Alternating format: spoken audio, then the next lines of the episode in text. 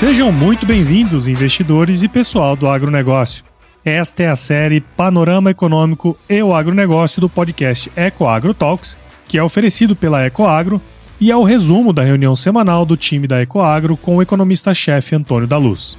Na reunião de guidance, o time se prepara para os desafios da semana que começa, através de trocas de informações macroeconômicas e setoriais, de modo que todos estejam muito bem informados para entregar os melhores resultados tanto para o agronegócio como para os investidores, pois não tem elo mais forte entre o agronegócio e o mercado de capitais do que a Ecoagro. Esse é um Brasil que dá certo e é por isso que estamos aqui.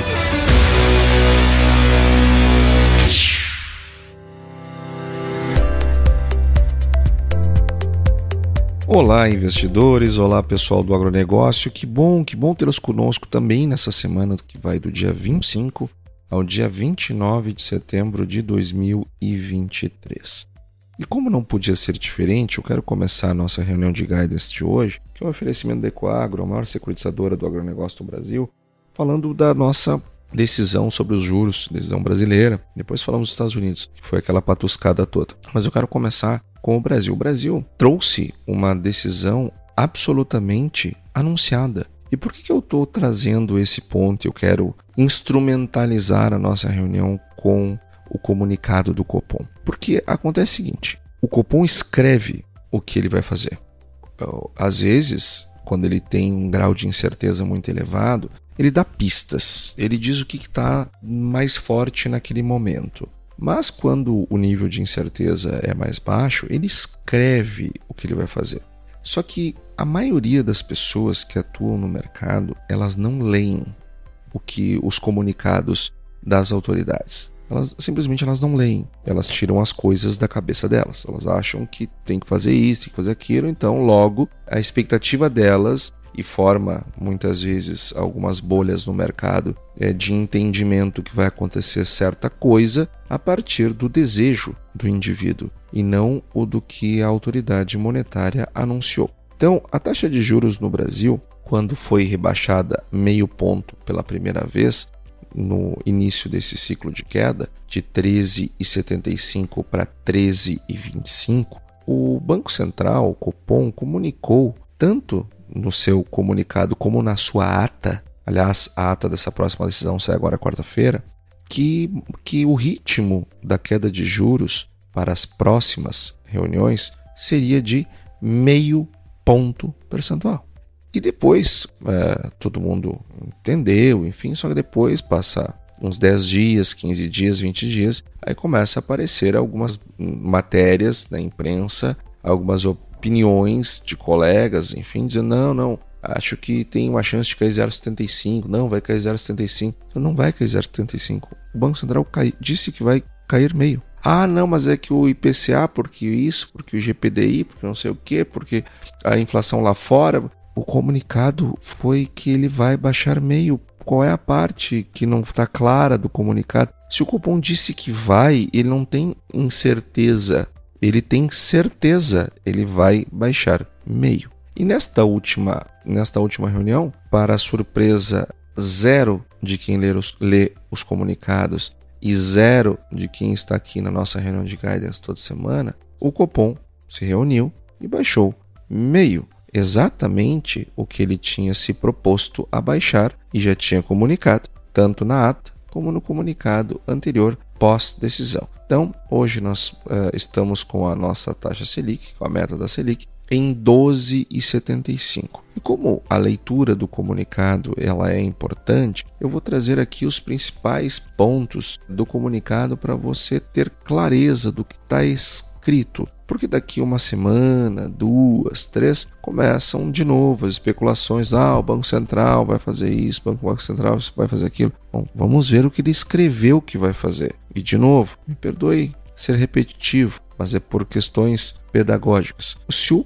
Copom ele não tem certeza do que ele vai fazer, ele dá uma pista. Se ele tem certeza, ele informa o que ele vai fazer. E este comunicado ele está informando o que ele vai fazer. Então, já sabemos o que acontecerá na próxima reunião do Copom. a menos, claro, que surja um fator muito forte, uma grande movimentação, uma coisa completamente fora do radar que apareceu do nada. Bom, aí a gente precisa, logicamente, é, rever, mas dentro das condições que o próprio comunicado traz, nós já sabemos exatamente o que esperar. Então ele fala, o, o Banco Central começa, o Copom começa falando sobre as incertezas no ambiente externo lá fora, é, com a continuidade do processo de desinflação, ele percebe que está havendo desinflação, é, tanto nos Estados Unidos e na Europa, principalmente, são as, as inflações mais relevantes que são acompanhadas. Entretanto, os núcleos da inflação continuam muito elevados e, além de elevados, resilientes, assim como a resiliência se observa no mercado de trabalho. E os bancos centrais das principais economias permanecem determinados em promover a convergência das taxas de inflação para suas metas. E aí eles falam ainda: o comitê notou a elevação das taxas de juros de longo prazo. Sim, isso está acontecendo muito forte lá nos Estados Unidos. A elevação das taxas de longo prazo e uma perspectiva menor para o crescimento chinês, uh, que uh, exigem ambas as informações, tanto a alta dos juros lá nos Estados Unidos para um, um horizonte mais longo, como a, o menor crescimento da China, exigem maior atenção dos países emergentes. Então aqui o Copom está dizendo no que, que eles estão de olho lá fora, é, sendo que umas taxas de juros se elevando no longo prazo, sobretudo na economia americana, isto é um fator que puxa a taxa de juro para cima, inclusive a brasileira, para cima. Entretanto, um menor crescimento chinês, a depender do tamanho dessa, dessa redução, dessa desaceleração, isto é um fator para baixo, olhando para o horizonte das decisões do Copom. Então vejam, estão dizendo, se seguir subindo o juro lá, em, lá nos Estados Unidos, em taxas longas, fica difícil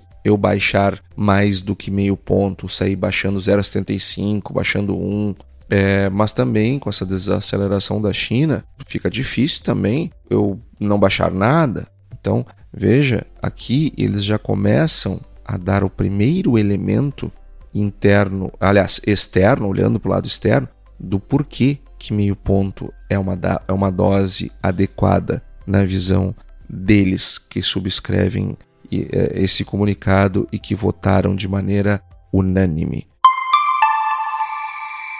Em relação agora ao cenário doméstico, eles dizem que observaram uma resiliência na atividade econômica, maior do que o esperado. Mas o Copom segue antecipando um cenário de desaceleração da economia nos próximos trimestres. Ou seja, veio todo esse crescimento econômico, muito disso em função de um único setor, foi a agropecuária, mas puxou o PIB todo para cima. Entretanto, nos próximos trimestres, eles esperam uma desaceleração. Essa desaceleração, ela em parte, ela é resultado da própria política monetária, dos efeitos defasados da política monetária. Então veja, eles estão acreditando que a dose que foi dada de juros, que chegou a 13,75, lembrando que existe um horizonte entre a decisão do Copom e a materialização integral dela na economia. Isso leva em torno de nove meses, ou seja, nós ainda estamos vivendo os efeitos defasados da política monetária. Trazendo aqui para algo mais comum do nosso dia a dia. Sabe aquele remédio que nós tomamos que tem uma ação contínua, que ele vai tendo uma liberação lenta? Eu tomei o, o remédio há uma semana e ele ainda está fazendo efeito? É mais ou menos assim que funciona a política monetária. Eu aumento ou reduzo a, a dose, mas isso vai ter consequências lá na frente. Então está aqui o Banco Central, o Copom, dizendo é, que espera uma desaceleração na economia nos próximos trimestres, o que é baixista para a taxa de juros. Permite uma redução da taxa de juros porque uma redução da atividade ela pressiona menos a inflação. Então, mas também eles dizem que as medidas mais recentes de inflação subjacente, ou seja, o núcleo, apresentaram queda, mas ainda estão acima da meta da inflação. E aí trazem as expectativas do Focus para 2023, 24 e 25 e dizem que 20, 23 está 4,9, 13,9, 24 e 25, 13,5. E as projeções do próprio Copom situ, que, que são os seus relatórios, de, eh, os, aliás, seus cenários de referência, ele situa em 5% para 23, ou seja, acima do Copom, e 13,5% para 24 e 3,1 para 25. Então, eles estão esperando uma inflação mais alta em 23 do que o, do que o Focus e mais baixa em 24 e 25. Então, o Focus para 24, 13,9. Copom, 13,5. Focus para 25, 13,5 é, Copom para 25, 13,1. Então, é, mais alto no início, em 23, mais baixo lá na frente. E as projeções para a inflação dos preços administrados estão em 10,5 para 23, 4,5 em 24 e 3,6 em 25. Ou seja, os preços administrados pelo governo são aqueles fatores hum, que mais puxam a inflação para cima. Isso é aquele, aquela velha discussão, aliás, já trouxemos aqui mais de uma vez, nossa economia é indexada é, e tem as datas bases de reajuste, isso termina gerando uma inércia inflacionária puxada pelos preços administrados, sobretudo. Também eles dizem o seguinte, que os cenários para inflação permanecem fatores de riscos em ambas as direções. Só que eles diminuíram o range de riscos tanto para cima quanto para baixo. Usualmente, ou, ou melhor, quando nós tínhamos uma dose maior de incerteza sobre para onde ia a inflação no Brasil, nós tínhamos três, quatro fatores de riscos em cada direção. Agora tem dois. O que isso significa? Significa que a incerteza sobre a inflação diminui. É, diminuiu nessas, nessas últimos meses, nessas últimas reuniões. E eles destacam aqui os motivos. Então, começando pelas pressões altistas, uma maior persistência das pressões inflacionárias globais. O que isso quer dizer? Bom, se eu tenho uma inflação no mundo, logo eu devo esperar que, essas, que esses níveis de inflação lá fora sejam malignos para nossa inflação aqui. Afinal de contas, nós não somos uma ilha desconectada do mundo. O que acontece lá fora, em termos inflacionários, impacta os preços no Brasil via justamente as nossas importações. Então, aqui um fator importante. O segundo ponto que eles trazem é uma maior resiliência eh, na inflação de serviços, maior do que o projetado em função do hiato do produto mais apertado. Ou seja, como a nossa economia está crescendo mais forte, ela diminuiu o hiato do produto. O hiato do produto é a diferença entre o potencial do crescimento e o efetivo. Então, isto pode trazer uma resiliência no setor de serviços, da inflação de serviços mais significativa. E entre os riscos de baixa, eles estão ressaltando aqui, número um, uma desaceleração da atividade econômica global mais acentuada do que projetada, isso nos próximos trimestres. E número dois, os impactos do aperto monetário sincronizado sobre a desinflação global se mostrarem mais fortes do que o esperado. Então, dos fatores de baixa, eles estão considerando que a economia mundial pode crescer menos do que se espera. A da Europa me parece bastante claro que isso vai acontecer. E, e os impactos de, de vários bancos centrais mundo afora estarem elevando os seus, as suas taxas de juros, isto faz com que o remédio está sendo administrado em várias partes. Então isso pode fazer com que a inflação global ela seja é, mais fraca, tem um efeito residual de um país sobre o outro. Então estas são as, as incertezas do Copom. Vejam que são incertezas menores do que havia em outras oportunidades e são incertezas dentro de é, questões que estão bem monitoradas. Então, o, o, aqui de novo, o Copom é, dando um sinal de segurança do que ele está fazendo. Aí ele traz uma, um recado para o governo, é, quando fala, e eu vou falar aqui textualmente para não, não ter aqui nenhum tipo de viés, tendo em conta a importância da execução das metas fiscais já estabelecidas para a ancoragem das expectativas de inflação e, consequentemente, para a condução da política monetária. O comitê reforça a importância da firme persecução das metas. Ou seja, aqui o Copom mandando um recado para o governo: governo, você não está cumprindo seu balanço orçamentário, você não está fazendo uma execução dentro das metas fiscais estabelecidas por ti mesmo e que criam as expectativas para o mercado. Se você não construir, não cumprir aquilo que se propõe do ponto de vista fiscal, o mercado vai reavaliar as expectativas de inflação. E isso pode comprometer o que eu estou fazendo aqui em termos de redução de, de, de é, redução dos juros. Então vejam, tá, o recado do Banco Central está claro. E aí então eles dizem o seguinte: considerando a evolução do processo de desinflação, os cenários avaliados, o balanço de riscos, e o amplo conjunto de informações disponíveis, o Copom decidiu reduzir a taxa de juros em meio ponto percentual para 12,75 e entende que essa decisão é compatível com a estratégia de convergência da inflação para o redor da meta ao longo do horizonte relevante, que inclui o ano de 24 e, em grau menor, o 25, sem prejuízo do seu objetivo fundamental de assegurar a estabilidade dos preços, essa decisão também implica suavização das flutuações do nível de atividade econômica e fomento do pleno emprego. E aí, pessoal, eles trazem aqui algo que eu acho muito importante. Ah, muito importante que fique claro, porque daqui duas, três semanas nós vamos começar a ter gente dizendo que não, que vai cair 0,75, vai cair 1, que aconteceu não sei o quê. Uh, então vamos lá. Eles, tão, eles vão dizer agora que a conjuntura atual, caracterizada por um estágio de processo desinflacionário, tende a ser mais lento por expectativas de inflação com reancoragem parcial, demanda serenidade e moderação na condução da política monetária. Quando eles falam em serenidade e moderação, não é que é para ficar que nem uma biruta de aeroporto, uma hora acha uma coisa, outra hora acha uma coisa. Não, não, não. Vamos ter serenidade e moderação. E o comitê reforça que irá perseverar com a política monetária contracionista até que se consolide não apenas o processo de desinflação, como também a ancoragem das expectativas em torno das suas metas. Então, pessoal, enquanto não tiver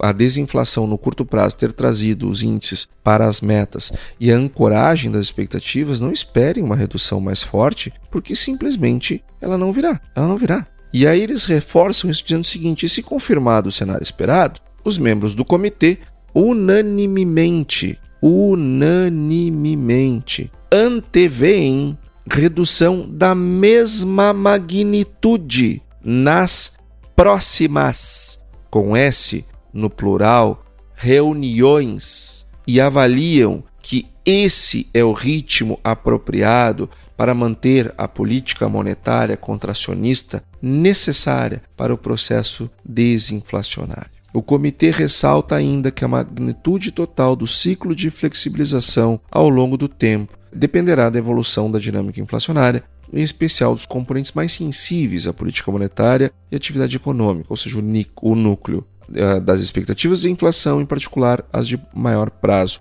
Ou seja, o banco, o comitê está dizendo que eles unanimemente anteveem a redução de meio ponto para as próximas reuniões. O que, que você acha que vai acontecer? Nas próximas reuniões. Está escrito aqui. Eu sei que o pessoal que não lê comunicado, mas opina, em seguida começa, é, ou gente que gosta de fazer movimento de carteira, né? Tá, tem que dar uma chacoalhada na carteira, uma movimentação na carteira para gerar corretagem. Eu sei que o pessoal gosta assim um pouco de fazer, é, é, de trazer novidades. Pessoal, o ritmo este é o Copom falando, é quem decide que está falando. Então, daqui a algumas semanas, você vai começar a ver é, e ler sobre pessoas falando que vai cair 0,75, que vai cair 1, que não sei o que. Lembre dessa nossa reunião de guidance, em que eu não dei a minha opinião. Eu li textualmente o que o Copom escreveu no seu comunicado e que está nos informando o que irá fazer. Então, mais certeza, menos especulações que nos trazem incerteza. Ecoagro o elo entre o agronegócio e o mercado de capitais. Agora, falando de especulação que nos traz incerteza e falando de falta é, de clareza, foco e diretriz, nós tivemos a decisão do FED. A decisão do Fed de manter os juros lá nos Estados Unidos, ela, é, ela é, faz o, e o que aconteceu na decisão e no pós-decisão também fala muito do que nós conversamos aqui na nossa reunião de guidance. Pessoal, na minha opinião, eu já manifestei isso mais de uma vez, o Banco Central deveria ter elevado os juros na reunião passada, ao invés de ter mantido os juros. Por que isso? Porque os núcleos de inflação nos Estados Unidos continuam mega resilientes não há espaço para uh, a manutenção dos juros lá. É importante que haja um aumento de pelo menos, pelo menos mais meio ponto nos Estados Unidos, para que nós tenhamos uma redução mais significativa dos preços e haja uma desinflação é, mais, é, mais acelerada. Mas não foi assim que pensou o Fed. E olha só o que fez o Fed. O Fed vai lá,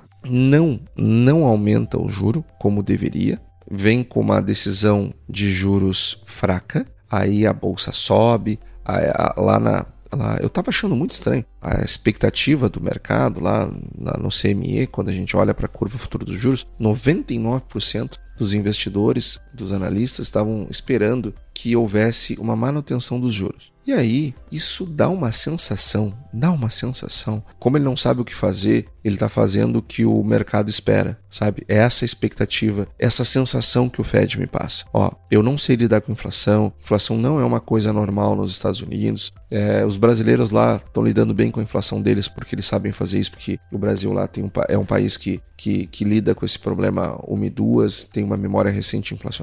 É, nós não sabemos lidar com isso, então assim, ó, vamos ver o que, que o mercado está dizendo que é para a gente fazer e vamos fazer. Sabe? A sensação que o Fed me passa é essa: falta de convicção no que precisa ser feito e aí faz o que o mercado espera. Aí o Fed não eleva os juros e depois dá uma pancada na, no seu comunicado.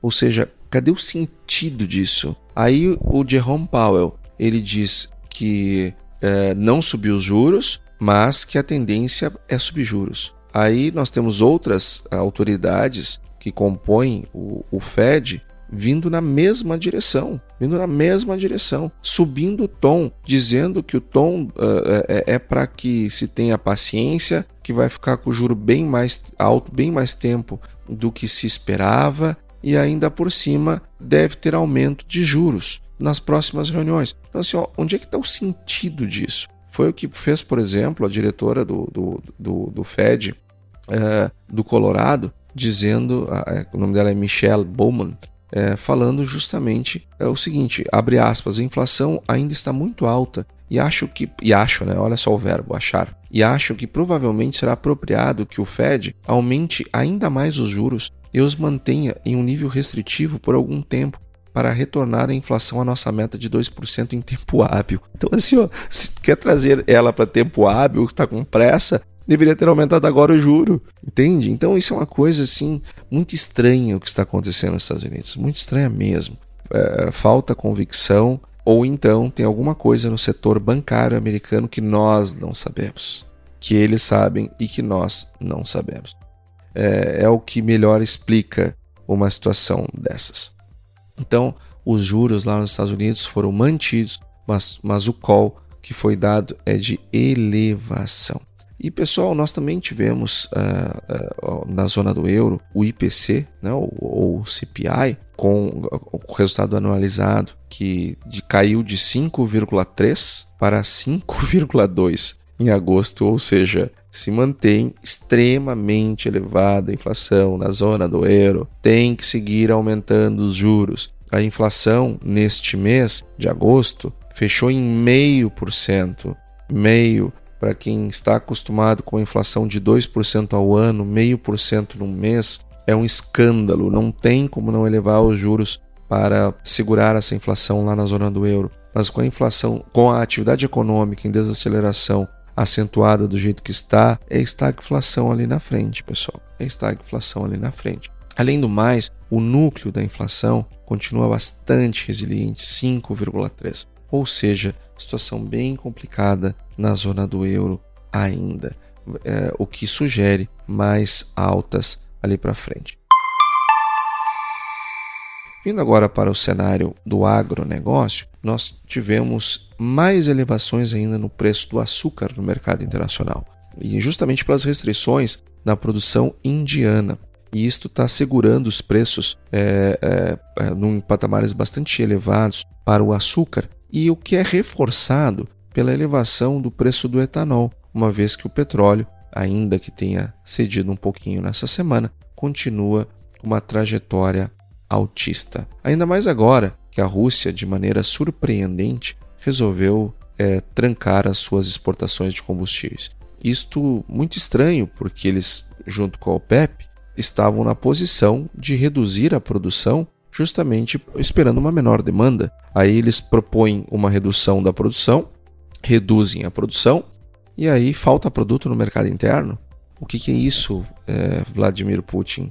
Isto é alguma coisa que a gente não sabe, que tem relação com a guerra, ou é mau planejamento mesmo? Eu apostaria em mau planejamento, porque a Rússia realmente é planejamento, não é o forte dela. Então, o fato é que isto traz um preço é, do petróleo é, para cima, ele é mais uma pressão. Lembrando que caiu o petróleo nessa semana porque os Estados Unidos utilizaram um volume maior das suas reservas, então tivemos uma pequena queda nessa semana puxada por isso, mas a tendência, a tendência central continua de alta. E você, produtor rural, operador do agronegócio, vou lhe dar uma sugestão: compre diesel. Compre o máximo que puder, estoque o máximo que puder nos seus reservatórios, porque estamos em período de início de plantio, onde é muito necessário o uso do diesel e nós temos uma tendência de elevação ainda maior do diesel. Em algum momento, esses aumentos todos que vieram para o petróleo terão que ser passados para a bomba, para os TRRs, e isso deverá elevar o seu custo de produção. Então, é uma medida prudente aumentar as suas reservas é, de diesel, afinal de contas, estamos numa época de muito consumo. A soja ela teve uma alta no mercado lá fora, e o que puxou também uma elevação da soja nessa semana, isto na segunda metade, porque na semana passada e no início da semana nós tivemos queda nos preços tanto lá fora quanto aqui dentro. Por, em contrapartida, os preços tiveram uma elevação maior e o milho ele continua bastante pressionado, afinal de contas, estamos terminando de colher milho no Brasil e começando a colher milho nos Estados Unidos. Então, é muito milho sendo disponibilizado nesse momento no mercado. É absolutamente natural que os preços fiquem mais baixos nessa época do ano. E para finalizar, a safra de inverno, o trigo, nós temos um, uma baixa venda futura de trigo por parte da Argentina. Eles estão esperando para ver o que vai acontecer nas eleições, porque, afinal de contas, tanto Milley quanto a Bullrich, ela, eles têm trazido uma proposta de redução e até extinção das retenções móveis, que são impostos sobre exportações, o que torna o preço do produto mais alto no mercado interno lá. Afinal de contas, não está descontando aquele imposto, o preço do mercado interno sobe. Então, comercialização de trigo na Argentina está atrasada no compasso da exportação, é, da, da, da decisão das eleições, e isto, quando definido, poderá trazer uma mudança bastante significativa nos preços aqui dentro no mercado interno brasileiro. Então, pessoal, esta foi a nossa reunião de guidance desta semana. Antes de me despedir, estaremos na terça-feira na APSU América, que é, é, o grande fórum, o maior fórum de agricultura de precisão da América Latina, onde teremos a oportunidade de sermos palestrante. Também participaremos de uma, da live SOS Pecuária, junto com o Instituto Desenvolve Pecuária. Afinal de contas, estamos aí com os preços bastante ruins. Isso vai ser na segunda-feira a APSU América será na terça-feira. Depois estaremos em São Lourenço do Sul, no dia 27, na quarta, fazendo uma palestra sobre mercado de soja e mercado de arroz. E dia 29, vamos para Santa Cruz de la Sierra, na Bolívia, onde faremos uma palestra no dia 30, mostrando para os bolivianos e para numa reunião do Fórum eh, do Mercosul, da FARM, do, do, da Federação é, das associações do Mercosul, onde vamos mostrar o case brasileiro, como é que o Brasil, é, em 30 anos, conseguiu se transformar numa potência do agronegócio. Então, pessoal, essa foi a nossa reunião de guidance dessa semana. Desejo a todos uma excelente semana e até semana que vem. E aí, você gostou desse podcast? Se gostou, considere compartilhar este episódio com alguma pessoa que irá se beneficiar deste conteúdo e nos ajude a alcançar mais pessoas. O roteiro e apresentação deste episódio foi do economista-chefe da Ecoagro, Antônio da Luz, a produção do Agro Resenha e a edição do Senhor A. Saiba mais sobre a Ecoagro em www.ecoagro.agr.br. Ecoagro, o elo entre o agronegócio e o mercado de capitais.